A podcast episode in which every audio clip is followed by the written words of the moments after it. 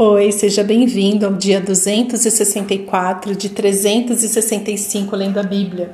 E hoje é o livro de Joel. São apenas três capítulos, um, dois e três. Mas que livro rico, rico, rico, muito rico. então, aqui no livro de Joel, nós meditamos. É, vamos falar um pouquinho de cada, de cada um desses capítulos. Um, porque ele é para esse tempo. Se tem uma coisa que nós tem, podemos ter certeza, eu tenho essa certeza, essa convicção no meu coração, que a Bíblia é mais atual do que o jornal de amanhã. E conforme eu ler, você vai ver que é a situação que a igreja se encontra hoje. Esta profecia é para mim e para você. Então, aqui no capítulo 1, dos versos de 13 a 14, diz o seguinte: Sacerdotes, vistam roupa feita de pano de saco e planteiem Ministros do altar, lamentem. Ministros do meu Deus, venham e passem a noite vestidos de panos de saco, porque no templo de seu Deus não há mais ofertas de cereais e libações.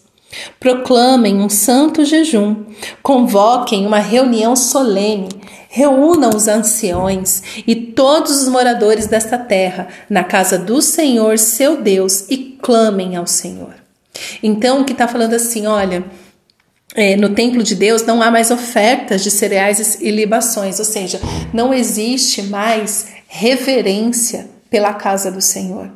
Não existe mais ofertar, então tá aí a galera do ai, eu sou contra o dízimo. Ai, o dízimo foi uma coisa específica no Antigo Testamento. Gente, para. Lê a sua Bíblia toda e não me irrita. Leia a sua Bíblia toda e não me irrita. É isso que eu tenho para te falar hoje. Porque assim, é, o que está falando aqui, né, no templo do seu Deus, é, a nossa vida, ok, Jesus veio, nós somos o templo do Espírito Santo, mas Jesus continua falando o seguinte: onde houverem dois ou mais reunidos em meu nome, ali eu estarei. Então, reunião Reuni... Para ser uma reunião precisa ter mais de um. e para Jesus estar presente ali e tal, dois tem que se reunir em nome dele. Então parou a palhaçada de não gostar de ir para a igreja. É... o que ele está falando assim, não existe mais reverência. Vocês não sabem mais quem é o seu Deus, vocês não fazem mais oferta de, de cereais, vocês não, não se arrependem mais dos seus pecados. Então, no, no verso 14, ele diz: proclamem um santo jejum Convoquem uma reunião solene, ou seja, todos aqueles que ainda acha, né, que ama Deus, se reúna. Reúna os anciões, ou seja, aqueles mais velhos e todos os moradores desta terra na casa do Senhor, na igreja, o seu Deus, e clamem ao Senhor. Então, este clamor do Senhor é algo que nós precisamos para ontem, para hoje. No capítulo 2, é a partir do verso 11, diz o seguinte: O Senhor levanta a voz diante do seu exército, porque o seu arraial é enorme e quem executa suas ordens é poderoso. Sim, grande e muito terrível é o dia do Senhor. Quem poderá suportar? O dia do Senhor é o dia do julgamento. É o dia que o Senhor se levanta para julgar a nossa causa, julgar as nossas escolhas, julgar as nossas decisões. E no verso 12 diz o seguinte: ainda assim, é capítulo 2, eu li o verso 11, agora eu vou ler o verso 12. Ainda assim, agora mesmo, diz o Senhor, convertam-se a mim de todo o coração, com jejuns, com choro e com pranto. Rasguem o coração e não as suas roupas.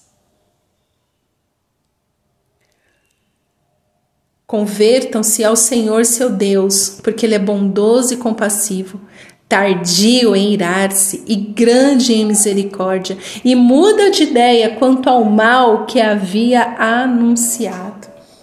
Se quer ver Deus mudar de ideia, arrependa-se, arrependa-se. Então aqui o Senhor diz: convertam-se a mim de todo o coração. E coração é algo que eu tenho, na, na leitura que eu tenho feito, nesta leitura bíblica, é, das minhas devocionais, eu tenho meditado sobre o coração, porque a Bíblia fala repetidamente de coração. Tanto que o coração, ele é pecaminoso, mas também esse temor que o Senhor espera que tenhamos de todo o coração.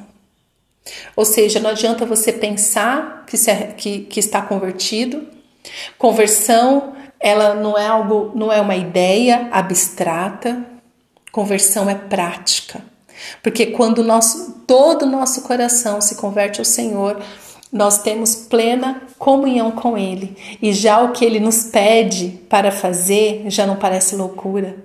Conseguimos de fato é, fazer um jejum né? Tanto que assim, ó, aqui diz: convertam-se a mim de todo o coração, com jejuns, com choro e com pranto. Por quê? Porque quando o seu coração está inteiro em Deus, você já não quer, você não tem mais prazer de nada que não seja o Senhor.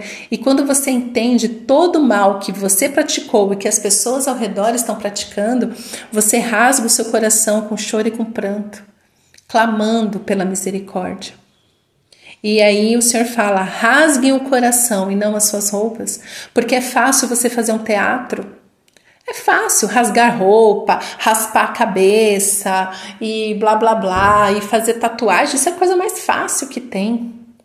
Agora você rasgar o seu coração, porque rasgar o coração tem a ver com humilhação o quanto você se humilha na presença do Senhor, buscando a sua graça, a sua misericórdia, se arrependendo dos seus maus caminhos. E ele continua: converta-se ao Senhor, o seu Deus, porque ele é bondoso e compassivo, tardio em irar-se. Gente, se tem uma coisa que Deus é, é tardio em irar-se. Porque se o Senhor se irasse com rapidez, nem eu nem você estaríamos aqui hoje. Até mesmo quando o Senhor mandou o dilúvio na época de Noé, demorou. Ah, demorou. Ah, o mal se alastrou por toda a terra até que sobrou Noé. O único justo da sua geração foi Noé. E aí veio o dilúvio. E não teremos mais o dilúvio, mas Jesus voltará. Jesus voltará e Jesus fala: será que quando eu voltar acharei fé na terra? Eu quero. Se tiver uma pessoa para o Senhor achar fé, eu quero que seja em mim. Mas eu quero que seja com uma multidão de fé, né? Não quero ser a única a estar confiando no Senhor. Mas que você também tenha fé. Por quê? Quando você rasga o seu coração, quando, quando você realmente se converte ao Senhor com jejum, com choro, com pranto, ah, aí você conhece o melhor do Senhor. Ele muda de ideia quanto ao mal que ele já havia até anunciado. Ele muda de ideia, ele não manda destruição. E é só por isso que eu e você estamos aqui hoje porque certamente antes de nós houveram justos, pessoas que realmente se converteram ao Senhor e clamaram. Clamaram na sua geração, clamaram pelas próximas gerações, pagaram o preço de evangelizar, mesmo no meio da perseguição. Pagaram o preço de ler a Bíblia, de proclamar a verdade que está na Bíblia, mesmo no meio da perseguição. Hoje nós temos uma perseguição velada, porque nós vivemos num lugar onde diz que há liberdade, mas a liberdade segundo os termos não bíblicos. Ou seja, você é, liberdade, você é livre para mudar de sexo, mas você não é livre para dizer que Jesus é o Senhor e Salvador. Pois é. Reveja Reveja o seu conceito de liberdade, porque você vai ver que civilmente você não tem liberdade. Não tem. Ainda mais com esses cancelamentos na rede social. Então, continuando, verso 18 diz: Então o Senhor teve grande amor pela sua terra e se compadeceu do seu povo.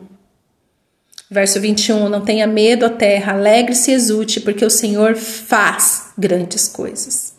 Ele faz. Ele é um Deus que faz hoje grandes coisas. Quando nós nos convertemos, nós conseguimos finalmente enxergar o amor de Deus pela terra e por todo o seu povo. Nós conseguimos andar sem medo pela terra, a gente consegue se alegrar e se exultar, porque o Senhor faz grandes coisas.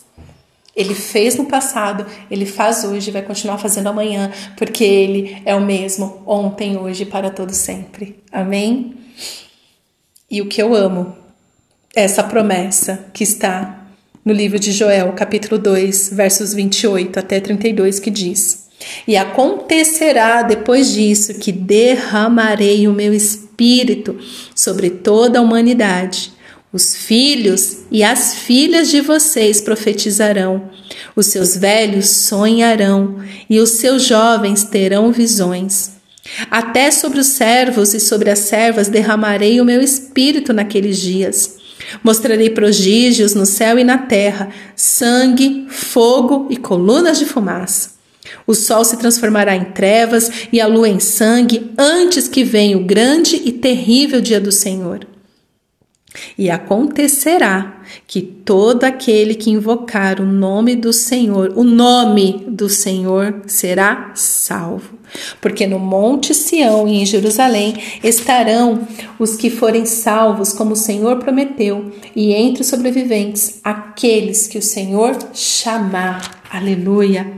E acontecerá que todo aquele que invocar o nome do Senhor será salvo.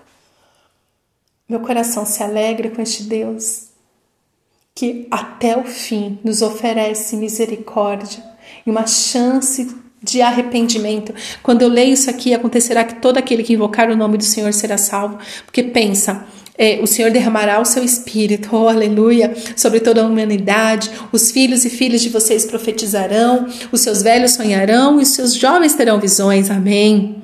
Só que, olha só, olha só, Mostrarei prodígios no céu e na terra, sangue, fogo e colunas de fumaça. Então imagina aqueles que não têm o temor do Senhor vendo sangue, fogo e colunas de fumaça.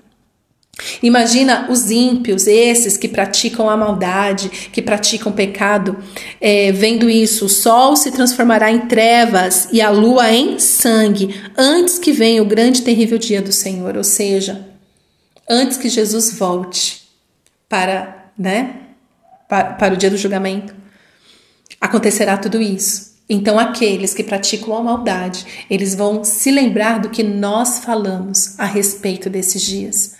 Ou seja, o que a Bíblia fala a respeito desses dias. E aí vem a misericórdia do Senhor, que mesmo neste momento, que é um momento que uh, o Senhor vai mostrar os seus prodígios, e acontecerá que todo aquele que invocar o nome do Senhor será salvo. Isso aqui é uma oportunidade de arrependimento.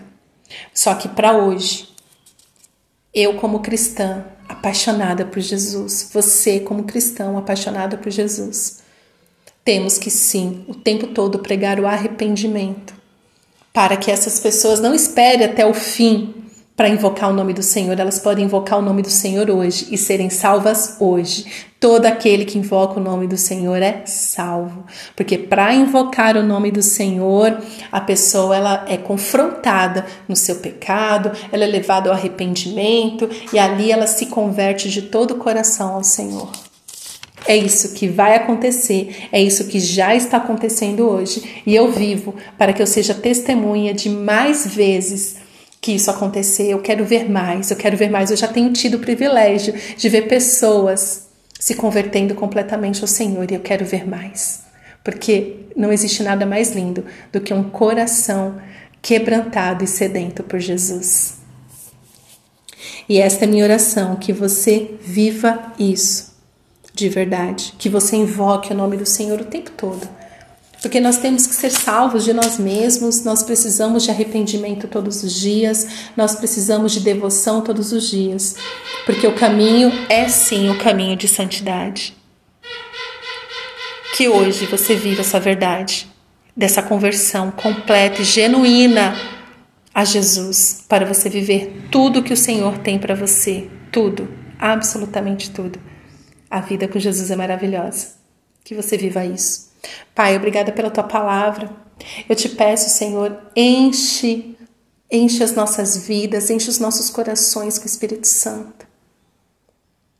Enche-nos, Senhor, que sejamos estes filhos e filhas que profetizam, que sejamos esses velhos que sonham, que sejamos esses jovens que têm visões, que sejamos testemunhas vivas do teu amor, da tua graça, da tua misericórdia, que sejamos testemunhas que o Senhor faz algo novo hoje.